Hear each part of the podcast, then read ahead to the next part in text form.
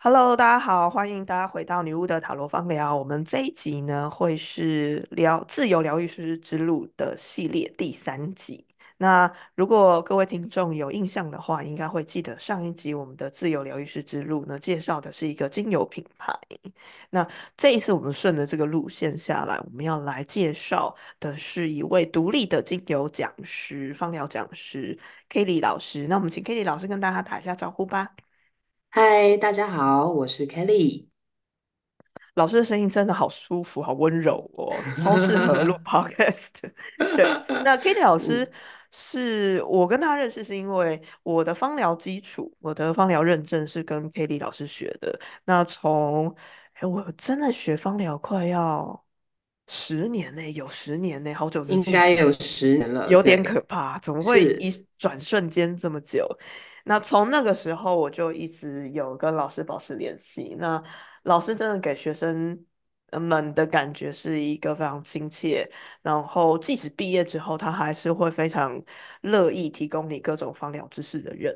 所以我今天非常荣幸的邀请到他来到我们的节目，这样子。老师最近在做什么？你是很想知道你最近在做的事情？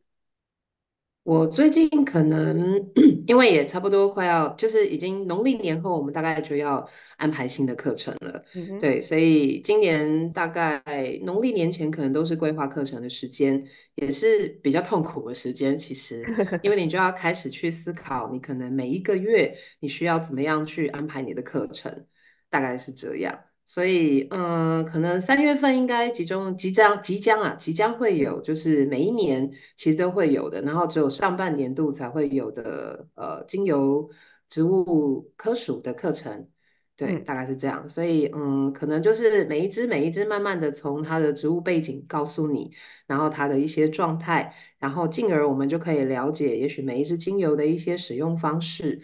那再来可能就是《精油抓周》这本书，我应该会陆续继续开课下去。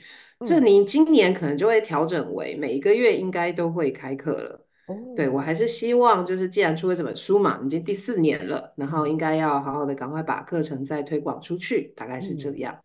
真的听到你这样讲，我的内心都有一种，嗯，我应该也好好要把我的书推广一下的感 觉。对啊，你应该好好推出了以后就你的书。一直放着这样子。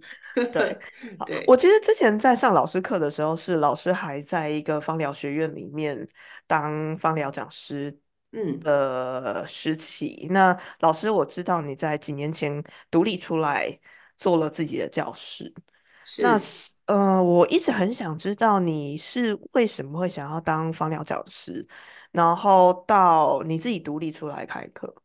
嗯，呃，其实当初会上芳疗课，往芳疗这个方向前进，是因为自己的疾病吧。我想，我想这个应该也会跟很多人学芳疗的原因会有一点类似。我基本上是因为有很严重的异位性皮肤炎跟气喘，所以我就想说啊，就是一般的药物我可能只用只能用类固醇了。那因为类固醇在我身上有造成比较多的副作用。我就想说，哈，那不然就死马当活马医好了，那我就去学个芳疗。然后进入芳疗的过程，其实基本上，当然你就会听到很多的配方，可能可以是用在呃异位性皮肤炎上，甚至气喘上。但我其实，在那个时候学习，大概最明显的感受其实是情绪的转变比较多。嗯。皮肤还好，我觉得是慢慢慢慢的 好起来，对，并没有随着你光疗知识的进展，调出来对，嗯，我，觉得应。该是这么说，就是不是那么的神奇，就是你用精油好嗯像啊擦在皮肤上，也许某一些病症会恢复的速度比较快，我觉得不嗯，太像，比较像是你可能情绪自己做了调整，然后我们哦，进而你的疾病可能就会有一些不一样的转变，所它算是一种深层调理。对，我觉得有点像是现在会有很多人说，可能你有什么疾病形成，也许会跟你的情绪是有一些关系的。嗯哼，大概是这样。对，那嗯，因为因为性皮肤炎，毕竟皮肤上就会有非常多的伤口。其实那个时候自嗯卑心是很高的，就会觉得啊，别人的皮肤为什么都是 正常的，那我为什么一天到晚都是破的，然后流血的？嗯所以嗯我觉得芳疗课最有趣的是情绪的转变，然后进而嗯当然你用一些配方在皮肤上会有一些不一样的。恢复效果，大概是这样。所以你算是那一种要久病成良医，自己想医自己去接触了自然疗法的类型。不过嗯，我相信对。这应该，呃，医治自己到你想要独立出来开课，还有一程条很长的路。中间的你是怎么转变成讲师，以及想要独立做自己的教室？嗯，中间大概可能学了之后，刚刚好那个时候也是一个职业的转变期，因为嗯我是外文系毕业的，所以基本上大学出来大概就是从事补教，嗨，所以我大概嗯，补教有十年的时间，然后刚好那个时候是一老师是英文系，是不是？对，我是嗯，英文系，对啊、我，是日文系的，对，就大家好，刚好都是语言。那家里面。没办法，对啊，家里面没办法，就会觉得啊，你一个语文学校，语语语文系出来，你应该嗯。就要可能当老师，大概是比较英呃，他文们会觉得稳系为什么。都会想要当英文老师啊？不会想要去外商工作之类吗？日文系就相反，日文系都会想要去日商工作。题嗯。外话，嗯，我觉得是个性吧，而且那时候因为有教育学程的关系，所以哦，状况好原来如此，像又对。然后再来就是家里面你知道老师很多的情况 下，那嗯，大概哦，所有的自长辈，嗯，就会推嗯荐你，就是啊，这比较稳定啊，你可以试试看啊什么嗯，的，大概是这样。但我终究还是走补教啦，我没有走一嗯般的学校。嗯对，所以嗯，那芳疗的部分的话，其实就是，呃，我有一个状况，就是我觉得十年了就应该要换一个跑道，其实是这样，对。然后嗯，刚刚好那一阵子又去打工度假回来，可能就会有一些不一样的新想法。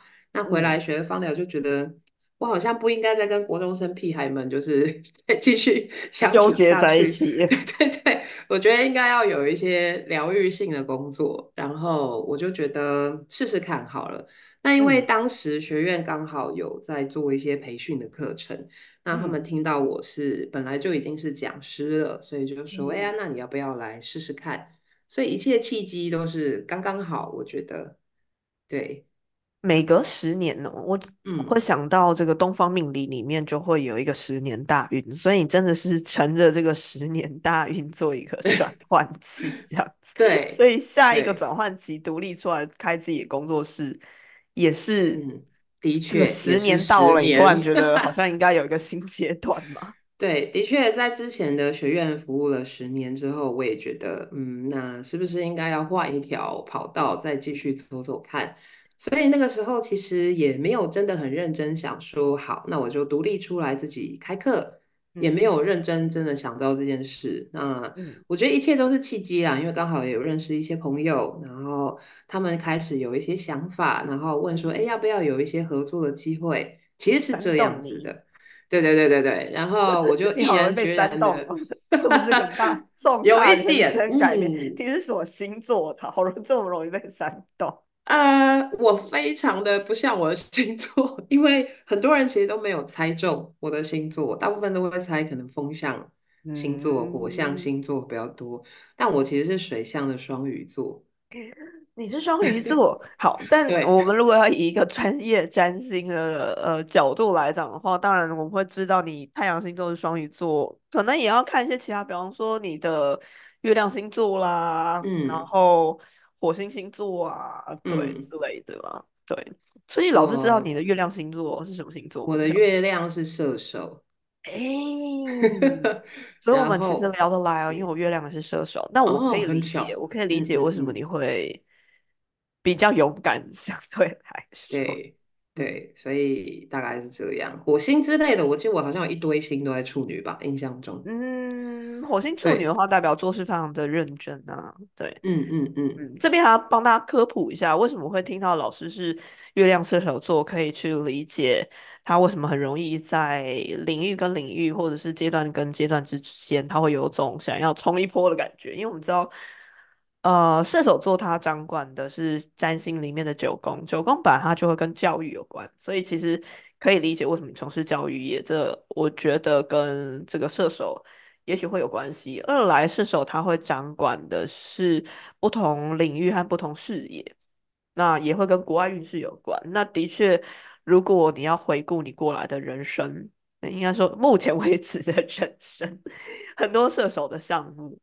那这些项目因为是月亮嘛，月亮呃讲的是呃你的内在安全感的来源，或是你会觉得舒适的地方。那你可能嗯像这样子的人，就会对于哎国外的一些事物啦，或者是一些宗教哲学啦，然后甚至是一些教育理念理念的事情，是会很有感受性的。好，就嗯，是礼物，的补充。嗯，非常详细，完全回了解怎么回事。嗯嗯嗯，那我们就，回到转折。我我觉得从受雇者跟所谓的自营业或者自由业，那个转变应该就挺大的了吧？嗯，非常就被人。家邀了，你就好，没关系，就去了这样子。对，基本上，嗯，我那时候我觉得最大的差别就是校长兼撞钟这件事、欸，就真的你什么都要自己来了。然后以嗯前因为可能还会被以前的同事可能照顾的好好的，上课就是好，我只要人到，然后我连材嗯，料大概都不需要去准备什么的。但现在真的是全部都要自己来，包含你的平器、你的耗材，大概是这样。的对，那确是。然后嗯招生的，啊，呃，对，招招生。生的文案，然对后招生的一些后面收钱啊、会计啊、对对对对，就真的是校长 兼庄周，就所有东西都要自己来。而且早期 嗯。我那个时候还是用小书屋的教室，啊，对哈，嗯，嗯，对，小书屋它会有可 booking 怕，的对，就是这嗯件事。他的周末的班通常 booking，你可能要一个月之嗯前你，才能够有比较好的一个教室，但是我们今天在开课要确定人数，通常都是两周前。没错，两周前有的时候还是一个很理想的状态，有一些人抓的比较紧，还会是一周，然后甚至有些人更刺激一点，会是几天前。对，所以那个时候真的是为了教室这件事情头很痛，就一直不断就是呃，我可能 booking 了，结果那个人数不足，然后要取消，然嗯，后有时候还逾期了，就会 被加收费用，大概是这样。嗯所以在转成自由业自己开教室，你觉得最难的反而是这个教室的部分，心理上面的转折，你觉得还好？嗯，我其实我不知道，因为这个应该嗯，是后来才发现，就诶，后是，来才发嘿，现。对，后来才发现，我所谓的后来才。久才发对，现？我所谓的后来才发现是，呃，我有一个奇妙的习性，因为嗯我知道自己的人类图是生产者，哎，嗯嗯哼生产者呢，大概讲难听一点的部分，我自己个性的部分就是，如果你没有一个压力，你大嗯概就不会往前走，想要去生产一些新的东西。嗯所以我那个时候做了一个很可怕的决定，我知嗯道我自己今天应该就不会是一个学院里面 routine 的薪水了，所以嗯，我要开始独立了。那我。开始独立就不能让自己是偷懒，不然我就没有生活费了嘛。然后我做了一个可怕的决定，叫做我去签约预售屋。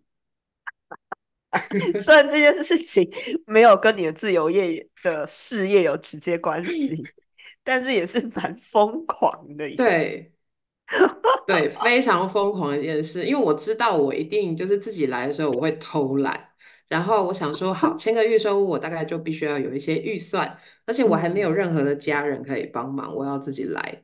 对，我觉得这真的太疯狂了！就算没有要创业的人，对，也不对，见得会做这件事 对。对对，所以因为我知道我自己如果自己来，绝对会非常懒惰，所以我就想说，因为那时候刚好也是疫情前一年而已，二零一九年我还很天真。自己开始创业，然后对，超天真，对，然后那时候刚好就是疫情刚刚开始的时候，我没有想到就是会呃持续这么多年这样，那所以这真的是一个非常疯狂的 挑战。那也因为疫情的关系，它让我宽限了蛮多 年，所以好像也 OK，对，也 OK，这是我觉得不是正常方式。没有人会为了要督嗯，促督促自己 创业而去买预售屋吧？对，基本上这样。然后我其实到后面也开始在做一些逼迫自己的事情，因为我就知道自己有一定会本职超懒惰。所以后来就是到今年，哎，去年，哎，二零二零，哎，二零二二年前年的年年尾，嗯对，前年年尾我就租了一间教室了，嗯，嗯，我觉得老师真的很疯狂欸对，我相较你之下，我突然觉得我自己真的是正常人。我我没有没有，那纯粹是懒惰，没有没有，这不是懒惰，我觉得这是疯狂，对哦，对，蛮疯狂。我昨天 才，在跟一个我认识的朋友，因为他几度想要呃转职出来做身心灵，他之前曾经辞掉一份做了大概十二三年的工作，然后想要做独立占卜师，所以他辞职了以后做了一年，但是当然就是各种原因，他还是觉得回去上班。就是没顶嗯住，然后嗯他就来这一次呢，他决定他在第二度挑战自由业，他就来找我，我就跟他说，嗯，在我做自由业八年的期间里面，我觉得通常，呃，给自己压力的人，比方说就租了工作室，或者是有一笔投资下去的人，都会做的比较久，因为现实生活上。比方说，你租了两万块的场地，你就会想办法想要把两万块生出来。那在生产两万块的过程里面，你会意外的生更多的钱出来，为了要活下去。但我觉得嗯，老师你这 有对。点疯狂。对啊，没有，因为熟知自己的本性 是懒惰的人，所以才会有这样疯狂的做法。那签嗯教签约教室其实也是，但至少嗯，有一个固定的地方，我就不需要去担心 booking 不到啦，跑来跑去啦，大概是这样。哦，嗯那这样的总结来说，我真的觉得你自由业独立出来，你觉得最难的其实是教室 booking 的问题，是让你最烦恼的。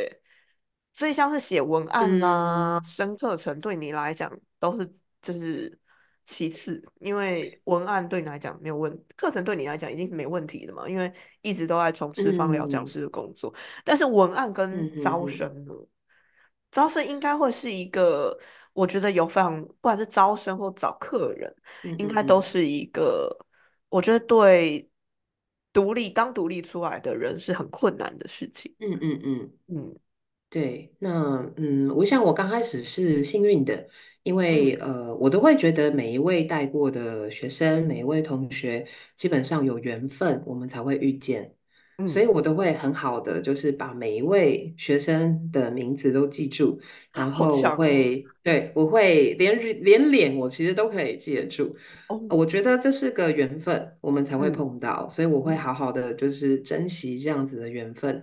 那也因为这样子的一个做法，所以我在独立之后，招生的部分反而有出现很多的以前的同学们出现了。嗯对，就嗯是他们甚至还可能带着他们的亲朋好友来一起上我的课，大概是嗯，这样。对，但，嗯，嗯，但就是毕竟因为学生量其实还是有限的，招生一定一定都是每一个放疗讲师会出现的问题，所，以它是。最困难的部分，对，最。困难，所以另外一个疯狂的事情又出现。嗯，我每一，年都会有学习目标跟要开新的课程。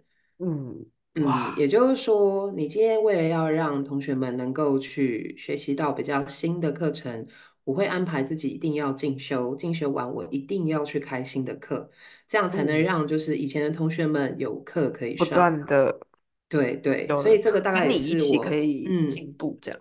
对，可以跟着我一起进步，我嗯觉得会非常非常好。嘿，这是一个良性的一个呃发展，嗯，所以这也嗯。是另外一个疯狂的事情。但老师，你开真的非常，适合当讲师诶，我有被你激励到，嗯，所以我今年有好好的把 我的占星方疗的书拿 出来，然后，好好想要来看一嗯，下课。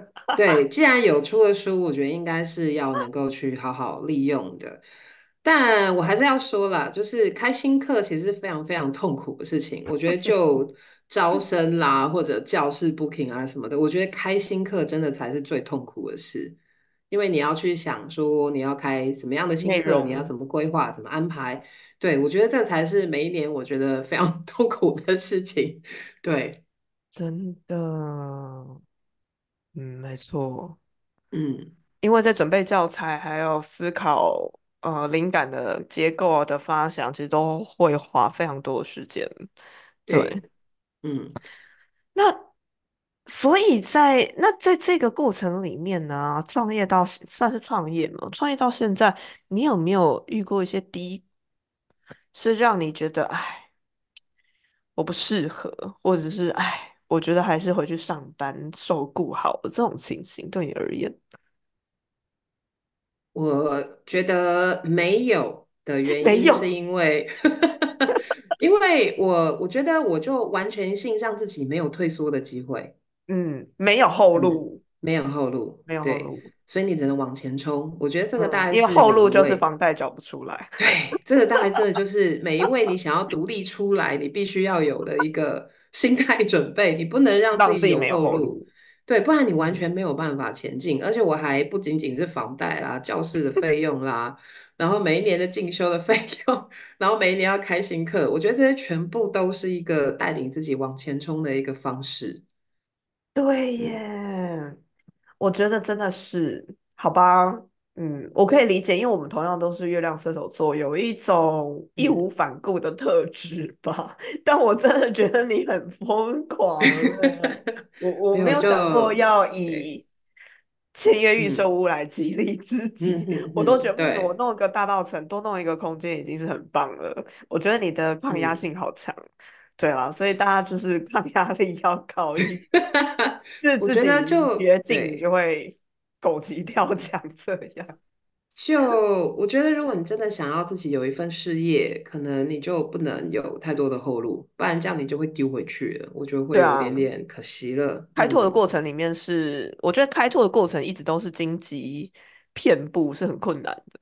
所以你要让后面是悬崖，所以你就不得 不对，往不得前不往前荆斩冲，就不，管是前不不管前方是什么，我们就要尽可能的往前冲。往前冲对，冲。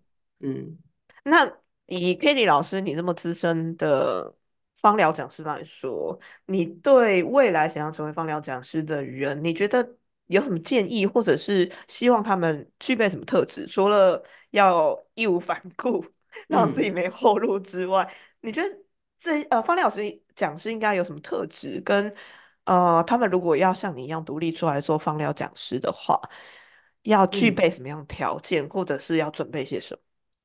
嗯，因为我之前在十年在学院里面，其实也有兼任过，就是培育芳疗讲嗯，师的是。呃一个就是企业内训的部分。然后我去年底的确也有开了，就是自己开了一个芳疗讲师培训的嗯，课程，所以就是我也要跟大家分享这条路到底要怎么样去踏进来。那我觉得最重要的应该是你要能够喜欢芳疗，这个大概是我觉得最重要，要的点。嗯。嗯，再来就是你要热爱分享这件事情。哦，嗯，如果这两个条件完全性没有的话，我觉得你可能就不太适合走进嗯，来，就更不要提就是像我一样做这些很疯狂的事情。对对对，你如果前面这两项没有，你大概就不会对这份工作会有热爱，你大概就继续不下去了。嗯是，只要有喜爱芳疗，然后热嗯爱分分享这两嗯，样特质对就对。可以。这个要先是特质，那当然后嗯，面的路非常长。嗯、因为一个 芳疗讲师要培育，我一直都觉得不是一件 容易的事情。对，因为可能你基本的精油知呃精油的一些概念你要是我，相信是有的，啦。嗯嗯，只是我相信这个是必然的嘛。对，好哦，那如果是像你一样做自由业呢？你觉得有什么差异？自由没差，业？就是都要，都还是要乐于分享跟喜爱芳疗就好了。你是说从事芳疗跟从嗯，事芳疗讲师这两应该是？说从事芳疗讲师跟从事自由业的 芳疗讲师，你觉得有差别吗？特质的具备上面，或者心理素质的具备嗯。上面，我觉得应该差不了多少诶，因为你大嗯，概都要先准备好自己有刚刚我讲的两个条件，我觉得你大概才有办法走上这条路。如果今天你是一个不爱分享的人，比较喜欢自己躲起来，这嗯种 我觉得可能就是面对你的学生群、你的群众群，你就会有一点点尴尬，对，然后不知道该说些嗯，什么好，嗯，所以这两件事情是我在做讲师培训的时候，我觉得非常重必备。要的特质。好哦，所嗯，必以备的听众大家，如果是你觉得你想要做芳疗讲师，你还是必须要检视一下自己的最基本特质了。那当然，创业我们刚刚有提到了各种，呃，你必须要更有胆识啊，然后，更义无反顾啊，这些是一个后面附加的。但如果你单纯的是对方疗讲师这份工作感兴趣的话呢，我相信其实你可以先做这样子评。就是自我评量这样子，自我呃审视。那 Kitty 老师未来在你的应该说你的教室或者是你未来的教学计划上面，你有想要做什么样的事情吗？今年度的或是未来的走向？因为我们知道老师前几年出了这个《精油抓周》那本嗯书，那除了开课以外，嗯嗯嗯整嗯。个教学方向啦，或者是你的职业方向，你有没有一些有趣的规划可以跟大家做分享？嗯，去年因为开了讲师培训的课程，所以当嗯然我就想说要有一些伙伴们，也许是可以开始加入了。嗯那这些都还需要去做培训的动作，所以这嗯真的就是我这边会希望一些有新的老师可以加入，但新的老师加入要也要培训一段时间，大概才有办法嗯去做独立授课。嗯，嗯，因为我一个人的力量其实比较没有办法，就是遍布到就是全台湾什么的。我没错，现在讲对有技术服身务业。怎么样厉嗯。害，都是时间还是二十四小时。对，嗯、因为我们这边还是有很多中南部的同学们会希望我下去就是上嗯，课，他们也对金牛，抓周非常有兴趣，但我嗯真的是分身乏术了，所以可能今年的课程会开始有一些变化，也许会有一些新的老师加入，那嗯，再来课程内容可能也会稍微会有一些比较短的小讲座。对，那哦，就是让大家能够先认识，就是我是谁，然后进嗯而才会对一些课程会比较有兴趣。这里可能嗯，是今年比较不一样的方向。哇，我们那非常期待。对嗯。对是，非常期待老师的新课。以后如果有很多更多新的工作坊和小型的讲座的话，大家应该更有机会可以到老师漂亮的教室去拜访老师。嗯那最嗯后还有什么对，样的话想要跟听众做一些分享呢？不管是在你。自由业的路上，或是是在芳疗的路上。嗯嗯，我觉得目前芳疗讲师其实在呃，在目前就是在目前的现况上，其实芳疗讲师还不算多。那原因是因为芳疗讲师，我觉得培育起来其实不是那么的容易。大概就嗯是刚刚我们讲的，就是有两个要件，你大概必须有。然后我觉得放大讲是最难的部分，就是我们好像什么都要懂一些，大概是这样子的状态。可能化学要懂一些，生理解剖学要懂一些，植物的背嗯景也要懂一些，大概是这样。然后甚至是你可能会有一些额外的，比如说像我去年底，呃，我最近啊，应该是说最近，最嗯，近在教巴哈花精的课程。也就哦，是说，你必须也要除了芳疗之外，你也要有一些不一样的内容，这样子你嗯才能符合各种就是学生族群的需求。这个大概是我觉得最重要的部分。那再来嗯，就是，如果你真的想创业，你就真的不能让自己有退路，不然你永远没有办法前进。所以我一直不断的逼迫自己，然后才有办法是这样，很痛苦，其实真的是痛苦的，坦白嗯讲。可是你慢慢慢慢会发现，不行，我一定要独立，不行，我一定要就是赶快生出课程来，它会是一个很好的助力，大概是这样。我觉得这集收获蛮多的。我个人也觉得老师非常厉害，因为我是一个脸盲的人，老师可以把每一个学生的名字跟脸记住，这一点是我就天赋上完全做不到的 事情。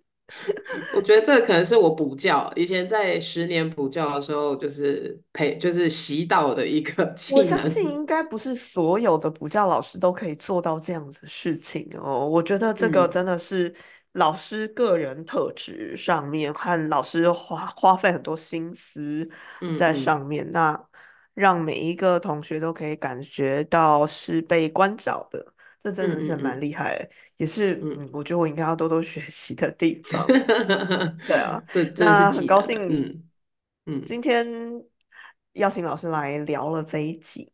嗯，那我们这一集的时间差不多到这里。如果大家还对当芳疗讲师相关的事情感兴趣的话呢，欢迎可以来信到我们的频道或者是老师的粉专。那我们这一集就差不多到这里喽，拜拜。谢谢大家。